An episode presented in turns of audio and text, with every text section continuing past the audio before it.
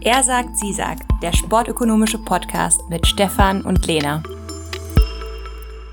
Hey und herzlich willkommen zu einer neuen Podcast-Folge mit Lena und Stefan. Yay, sehr gut. Ähm, ja, ich freue mich oder wir freuen uns, dass ihr wieder eingeschaltet habt zu unserer kleinen äh, Gesprächsrunde. Wir haben auch wieder ein neues Thema mitgebracht. Ja, fangen wir mal direkt an, oder? Jo, äh, ganz neuer Bereich heute. Also wir werden uns heute über Korruption unterhalten. Also quasi über die illegalen Machenschaften im Sport und äh, speziell im Sumo-Ring. Ja, ich bin mal gespannt. Also ich weiß, ähm, also bevor ich das Paper gelesen habe, habe ich mich auch noch nicht so sehr mit Sumo-Ringen beschäftigt. Deswegen glaube ich, müssen wir da auch noch ein bisschen Aufklärungsarbeit leisten. Aber Korruption im Sport ist ja definitiv ein Thema. Also klar, auch wenn der Hörer jetzt vielleicht noch nie was von der Korruption im Sumo-Ring gehört hat. Korruption kennen wir bei der Vergabe von irgendwelchen äh, Sportveranstaltungen, sei es nach Katar oder eben auch nach Deutschland, ähm, gab es ja auch so ein paar diskussionswürdige Entscheidungen quasi. Die berühmte Kuckucksuhr für den neuseeländischen äh, Abgeordneten. Ähm, ja, gibt's aber auch im Bereich von ähm, Spielergebnissen. Also wir haben oft hm. das Doppelergebnis, also gerade im Tennis gibt es das häufig, dass irgendwie Ergebnisse fixiert sind, dass dann auf etwas hm. gewettet wird, ein unrealistisches Ergebnis, also dass dann irgendwie auf den Underdog gewettet wird. Im Basketball gibt es oft, dass auf den Spread gewettet wird, also die Punktunterschiede. Ja, also Korruption gibt es leider viel ja. auch, aber das ist natürlich nicht immer so ganz so einfach, das zu sehen. Also wie ist das, ist jetzt dieses Ergebnis, ist das der Favorite äh, verliert, also der Bessere verliert, ist das jetzt tatsächlich ein fixiertes Match? Also ist da Korruption im Spiel gewesen? Oder ist das jetzt einfach nur Zufall? Oder war jetzt der Underdog auch einfach mal besser in einem Spiel? Ja. Das kann man natürlich, außer man hat direkte Beweise, SMS oder eine Kuckucksuhr, kann man das natürlich auch schlecht irgendwie beweisen, dass es da zur Korruption gekommen ist. Ja, Genau, das ist halt oft das Hauptproblem, womit sich dann halt ja entweder Ermittler rumschlagen müssen von der Polizei, aber auch äh, Wettfirmen. Die haben natürlich auch ein Interesse daran, dass es kein Matchfixing gibt, äh, also dass kein Wettbetrug durchgeführt wird. Aber es ist dann halt tatsächlich, wie du es auch schon sagst, oft schwierig nachzu nachzuweisen. Tja, und, da kommen, ja, und da kommen jetzt wieder die Ökonomen ins Spiel, die mit ja, Daten gerne aus. arbeiten. Genau. Weil die versuchen quasi in den Daten, also in der Gesamtheit aller Spiele, irgendwie so Unregelmäßigkeiten zu entdecken. Und das kann man tatsächlich auch, gibt es im Bereich von Basketball und eben auch im Bereich von Sumo-Ringen, in denen es halt, also im Sport gab es wohl schon länger Gerüchte, dass da irgendwas äh, nicht so ganz mit rechten Dingen zugeht.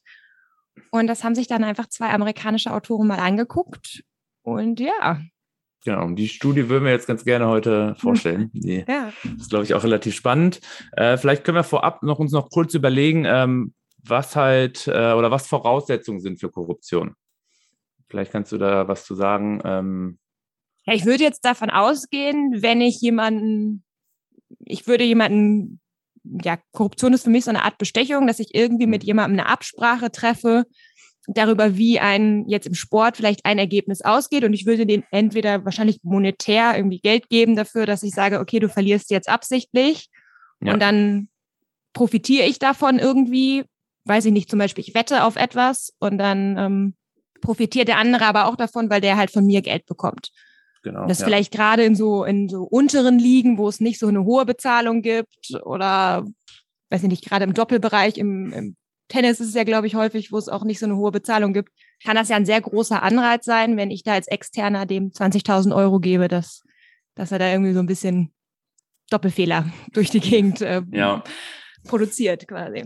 Ja, genau. Ich glaube, das ist halt schon wichtig, dass man, also es jetzt auch äh, in dem Fall, wenn wir uns jetzt Sumo angucken, dass immer zwei Parteien involviert sind und dass sich beide Parteien halt besser stellen müssen durch korruptes Verhalten oder durch die Absprache oder durch den ja, Vertrag, den sie abschließen, in Anführungsstrichen, im Vergleich dazu, dass sie halt keine korrupt, korruptes Verhalten irgendwie an den Tag legen würden. Ja.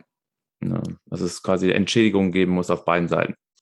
Und im, im Sumo, das ist, finde ich, gleich, gerade gleich ganz spannend und wir gehen auch gleich ein bisschen so auf die Regeln ein, aber da ähm, ist es gar nicht so sehr das, ja, indirekt nur das Monetäre, sondern mehr Tit for Tat. Also was, ja. was ich heute für dich mache, das machst du dann das nächste Mal für mich so ungefähr. Oder also so eine genau. Art Nettigkeit in einem Kampf quasi. Also dass ja. man jemand. Ja, genau. Also im Endeffekt geht es später darum, äh, in einem Einkampf lässt der eine den anderen gewinnen, mit dem Versprechen, dass er den nächsten Kampf dann absichtlich verliert.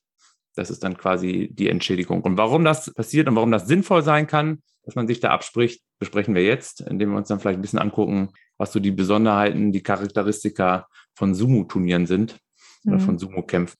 Also grundsätzlich, also die Regeln vom Sumo-Ring kenne ich mich jetzt auch nicht so mit aus, ist aber auch gar nicht so entscheidend, wann jetzt ein Kampf gewonnen ist oder nicht. Ich glaube, es geht irgendwie darum, wer raus aus dem Feld ist, der hat verloren oder so.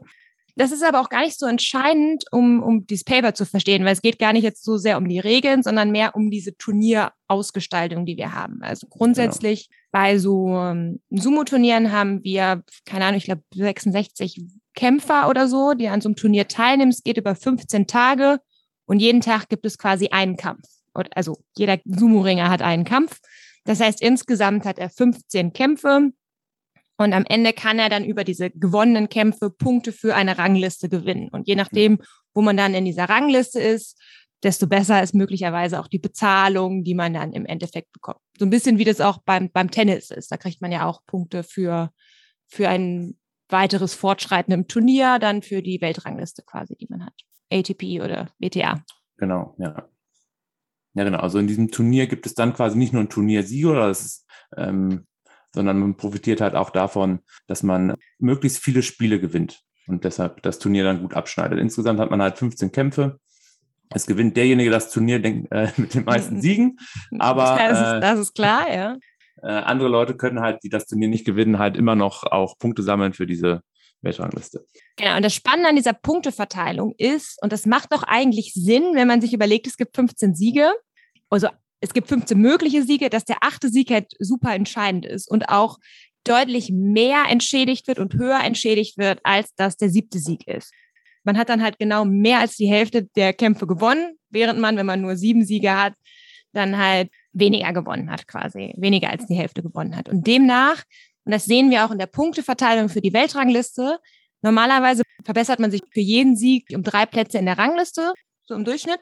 Aber der achte Sieg also vom siebten Sieg zum achten Sieg, dieser zusätzliche Sieg, der führt tatsächlich zu einer Verbesserung im Durchschnitt um elf Ränge. Das ist natürlich deutlich mehr. Ja. Also wir haben jeder, jeder zusätzliche Sieg sind drei äh, Ränge quasi, aber der siebte zum achten Sieg haben wir elf Ränge und dann der folgende, der achte zum neunten wieder, sind auch wieder nur drei Siege. Äh, drei ja. Ränge.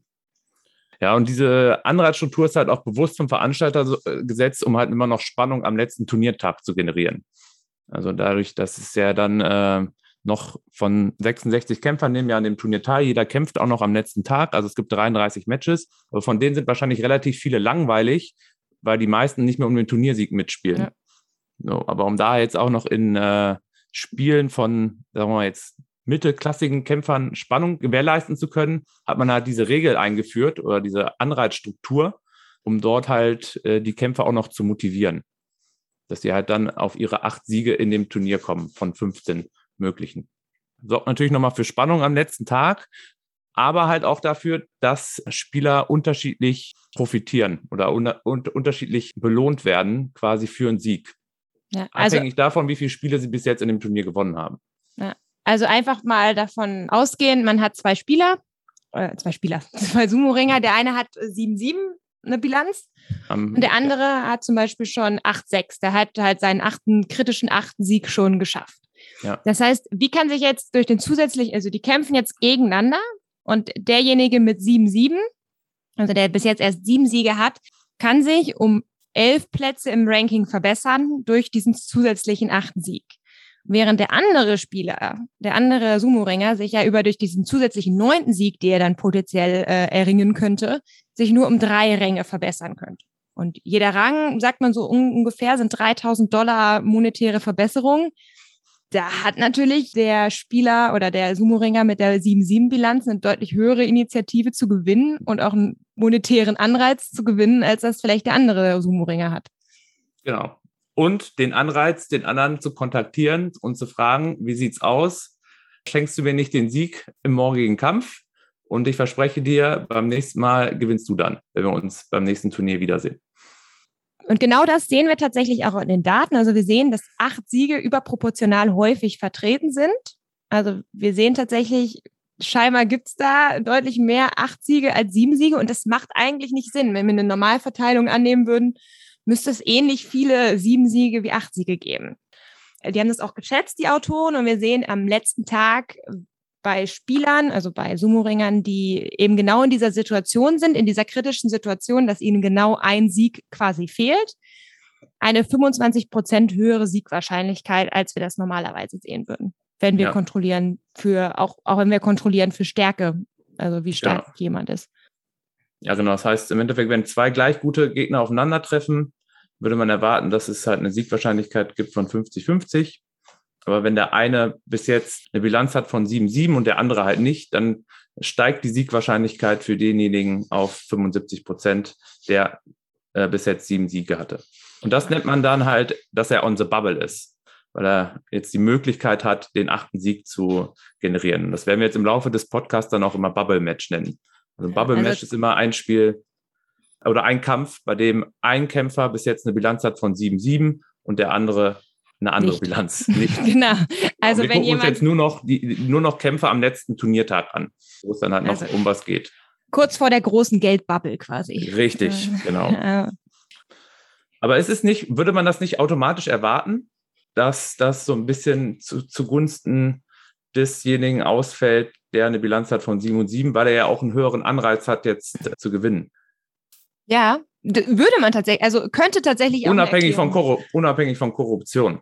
Ja, definitiv. Würde man auch erwarten, kann man auch erwarten und ist auch eine Annahme und ist tatsächlich super schwierig voneinander zu trennen, ob das Ganze jetzt Korruption ist oder einfach nur der Sumo-Ringer, der motivierter ist, weil er ja tatsächlich noch richtig was gewinnen kann. Ja. Er kann ja eben sich um elf Ränge verbessern. Das ist eine Menge Geld. Da ist er natürlich richtig heiß.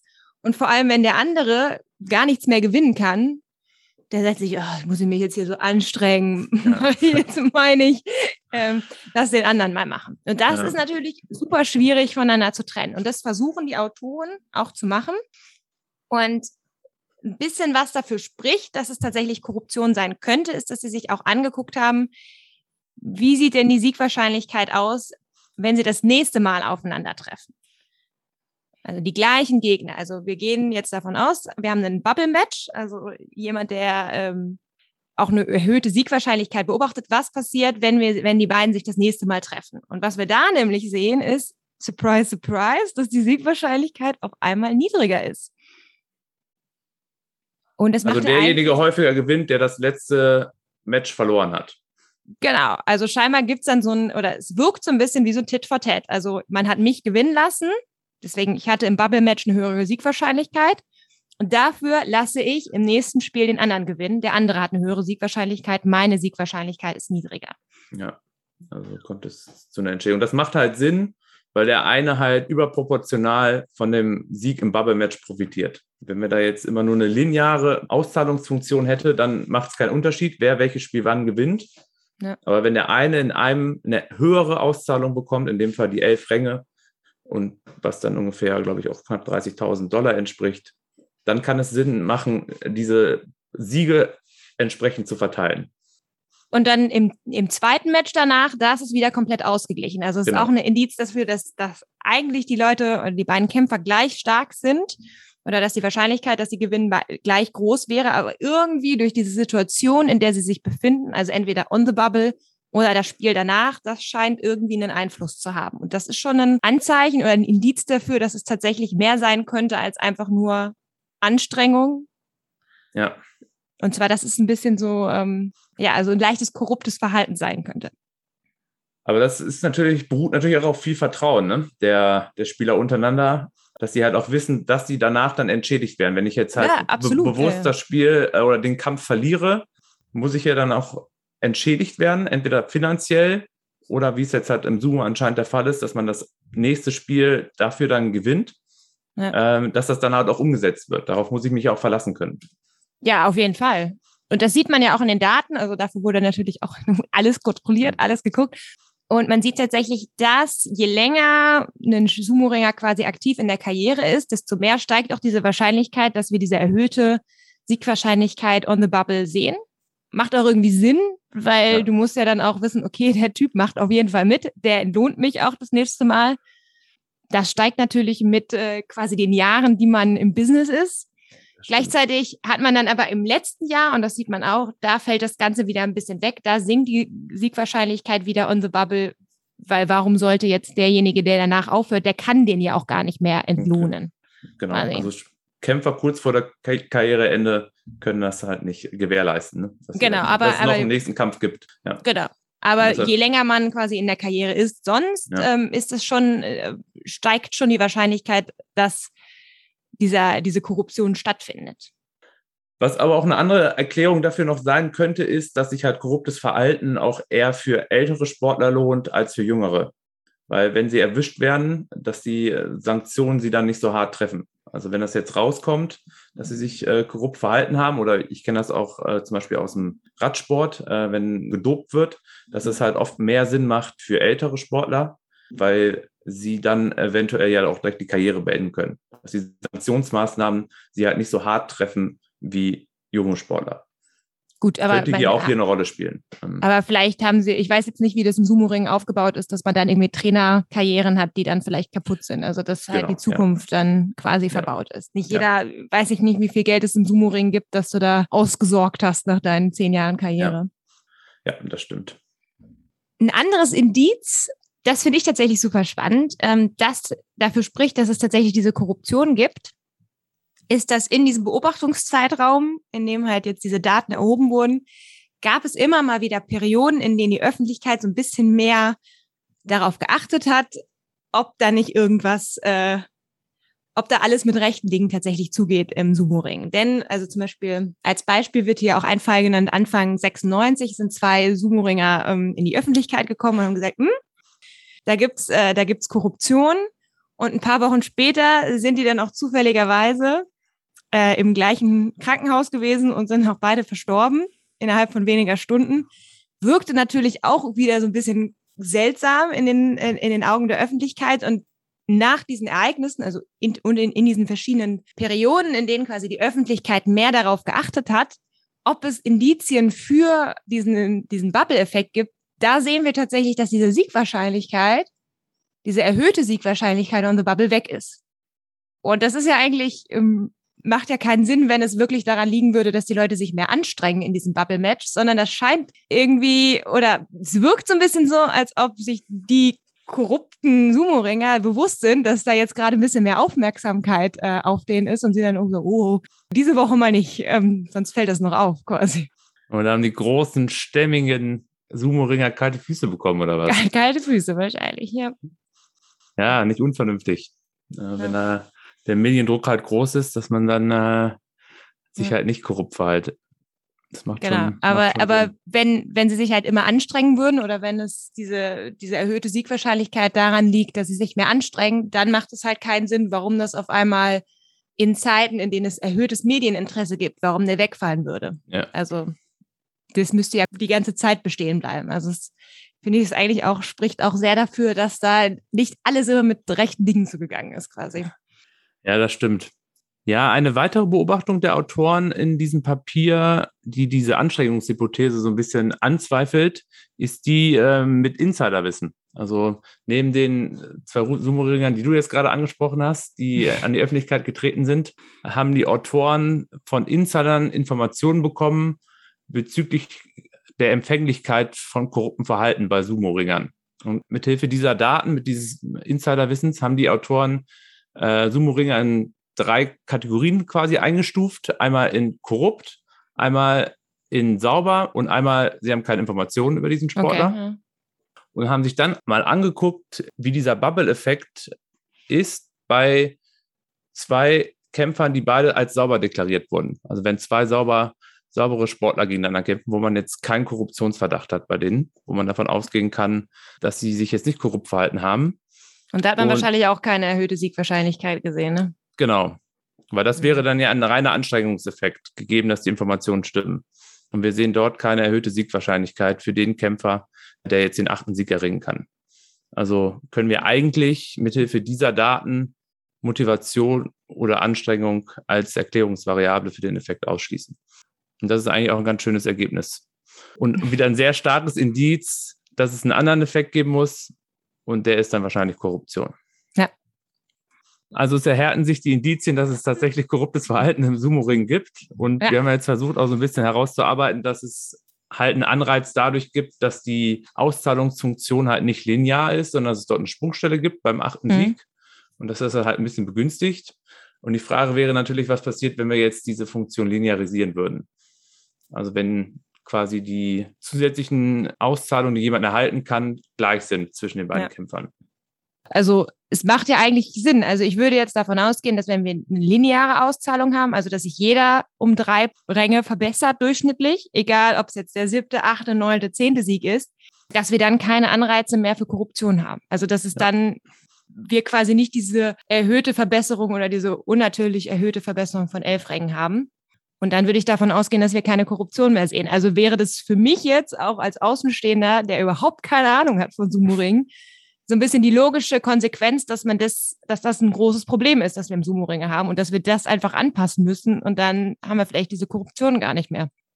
Und genau das gleiche hat sich natürlich auch der Sumo-Verband in Japan gedacht und hm. hat nämlich nach der Veröffentlichung des Papiers die Auszahlungsfunktion angepasst und äh, dafür gesorgt, dass es halt vergleichsweise linear ist. Hat natürlich auch den Nachteil, haben wir vorhin auch schon mal darüber diskutiert, dass die Spannung vielleicht am letzten Wettkampftag halt nicht mehr ganz so hoch ist, wie sie halt früher war. Und dass dadurch vielleicht auch das Interesse der, der Fans, der Zuschauer gesunken ist. Mhm. Das wurde natürlich jetzt aber nicht untersucht. Aber in einer weiteren Studie, also in so einer Follow-up-Untersuchung, hat man dann tatsächlich nachweisen können, dass dieser Bubble-Effekt in der Zeit nach Veröffentlichung äh, des Papiers, also unter der neuen Auszahlungsfunktion, halt wieder stark gesunken ist. Also im Endeffekt dort auch nicht mehr signifikant ist.